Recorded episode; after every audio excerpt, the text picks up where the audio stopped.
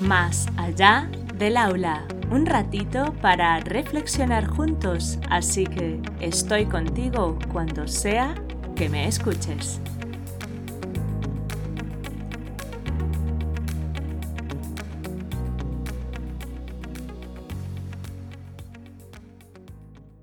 Hola, encantada de tenerte al otro lado.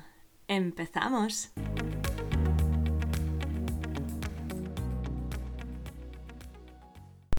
Las capas del helado. La semana pasada os comentaba que además de tener un término para referirme a las personas que interactuamos con peques, tengo una forma de visualizar los diferentes contextos.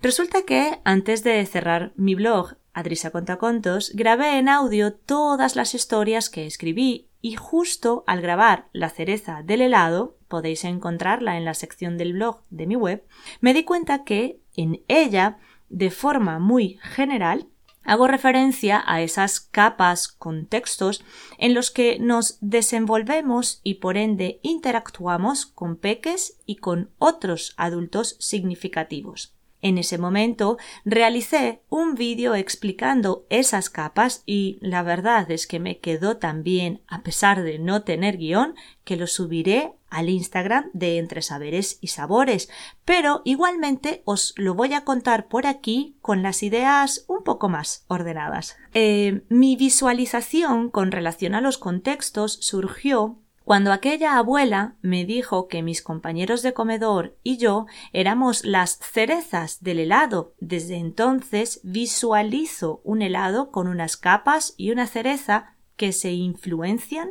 entre sí. La capa base está formada por la familia, la siguiente la conforman los amigos cercanos a la familia y después está la capa que podría ser de un sabor mezclado porque incluye al colegio, las actividades extraescolares y el comedor. Fijaros que yo, después de pensarlo mucho, no veo al comedor en la cereza porque creo que la cereza es la sociedad, es decir, lo que está un poco más alejado de la realidad inmediata de nuestros peques. Estoy convencida que, así como ocurre con un helado de varios sabores que al principio son unas capas compactas y que a medida que se van derritiendo se van mezclando unas y otras, así ocurre con los diferentes contextos en los que interactúan los peques. Por eso creo que es súper importante sentirnos adultos significativos estemos en la capa que estemos, porque siempre les influimos. Y aunque la sociedad la visualizo como la cereza y no como una de las capas, por supuesto que también tiene mucha influencia. ¿O acaso no habéis visto cómo la cereza mancha todo el helado al transcurrir del tiempo?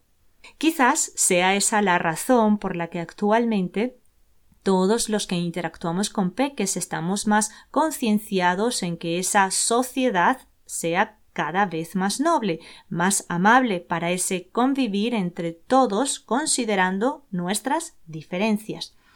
Entonces, tal y como me dijo la abuela de la historia que os conté, aunque la formación de los valores tiene su base en la familia, el resto de capas con la cereza también aportan en la construcción de esos valores que van conformando la manera de actuar de los peques.